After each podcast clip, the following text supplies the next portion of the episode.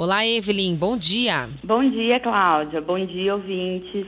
Bom, hoje a gente vai falar sobre esteatose hepática. Em outras palavras, mais popularmente falando, é gordura no fígado.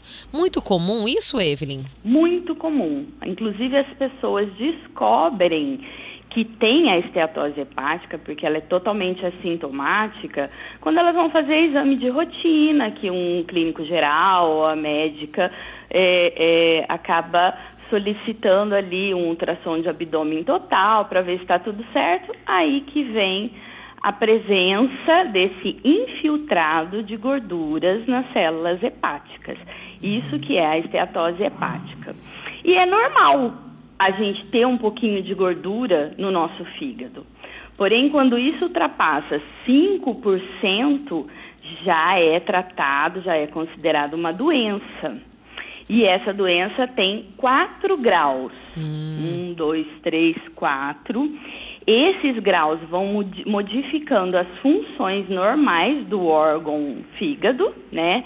O fígado é extremamente importante para a metabolização de tudo que acontece no nosso corpo, desde o que a gente come, medicamento que a gente toma, estresse, sono, hormônio, é, poluição, tudo passa pelo nosso fígado. Então ele é um fígado, um órgão vital. Tá. E aí, se a gente não trata, porque ela deve ser tratada desde o grau 1. Se você não trata, a gente tem um risco de uma evolução para uma hepatite gordurosa, para uma cirrose hepática uhum. e até mesmo um câncer de fígado. Então, deve-se dar uma total importância para esse tipo de diagnóstico quando ele é detectado. Mas o que, que causa? Vamos lá. Principal coisa, topo da cadeia. A pessoa estar fora do peso dela. Se ela está fora do peso, automaticamente é porque a, a pessoa está se alimentando errado. Está se alimentando provavelmente de alimentos com alto índice glicêmico. Todo mundo acha que a esteatose, a esteatose hepática, por ser gordura no fígado, ela vem através de alimento muito gorduroso. Não. Ela vem através do excesso de carboidrato que se transforma no produto final em gordura hepática. Então, uma farinha branca, um açúcar, um álcool é muito mais é, reflete muito mais nessa situação do que uma costela assada aí que você comer, uhum. tá? Então, primeira coisa, perder peso. Segunda coisa, reduzir os alimentos com índice glicêmico. Farinha branca, tudo acontece, pão branco, macarrão branco, bolachas, doces, uh, álcool para quem faz o consumo, refrigerante, chocolate, tudo isso e até mesmo frutas muito doces tem que ser equilibrado dentro de uma dieta ou dentro da refeição. Por exemplo, ah, vou comer arroz branco, então tá, só que no meu prato tem que ter feijão, folhas e carne para que todos os elementos juntos derrubem a carga glicêmica daquele arroz. Certo. Tá?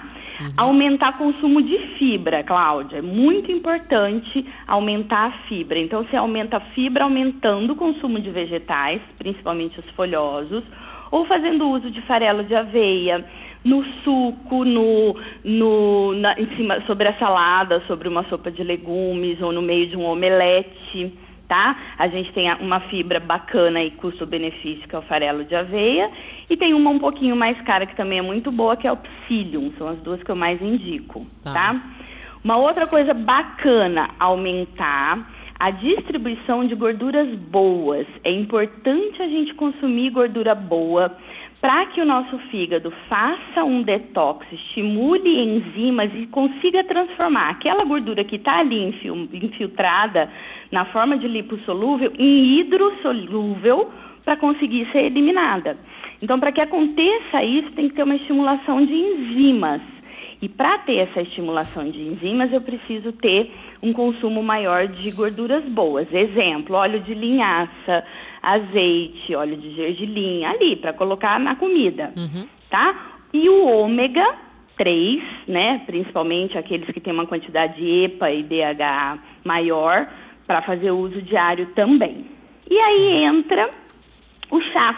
Uhum. O chá, sabe aquilo que a nossa avó falava pra gente, que uhum. chá amargo é bom pro fígado? Verdade, verdade. Super verdade.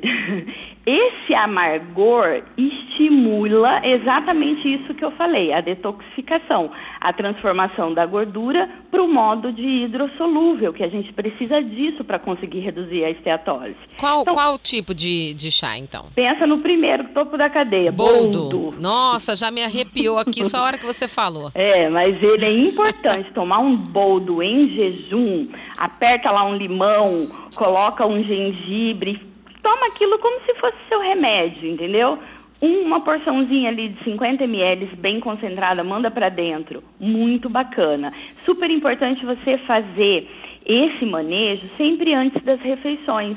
Então, antes do café da manhã, ou junto ali com o café da manhã, uns 15 minutinhos antes do almoço, uns 15 minutinhos antes do jantar, para que aumente essa produção enzimática, uhum. que é muito bacana. Dente de leão, os chás antioxidantes, como raiz de cúrcuma, são excelentes chás para estimular essa detoxificação hepática. Que o que a gente precisa fazer é ajudar o fígado na função dele, que é detox, a fazer detox para ele mesmo, entendeu? Certo, certo. e isso daí é super possível. Uhum. Então, de manhã, um suco verde. Coloca farinha de linhaça no seu suco verde, coloca a couve, coloca gengibre, um pouquinho de cúrcuma, hortelã ali, que também é bacana, bate o suco verde, come com o ovo, o ovo coloca uma colher de farelo de aveia. Tá melhorando. Esses estão melhores o do quê? que o boldo, né? Sim, sim. Esses são mais agradáveis. Eu... Sim, e é possível de ser feito. Exatamente. Né? Uhum. Então tem como sair desse quadro, lembrando que não é uma coisa que acontece assim em um mês de tratamento você vai reverter, uhum. né? A um último item que eu esqueci de falar, o jejum intermitente. Ele é muito específico para controle também e essa essa aumento de enzimas detoxificantes aí para o fígado. Ele é muito bacana como Olha, estratégia. Interessante. Tá certo, Evelyn. Muito obrigada e até a próxima semana. Até a próxima semana, Cláudia.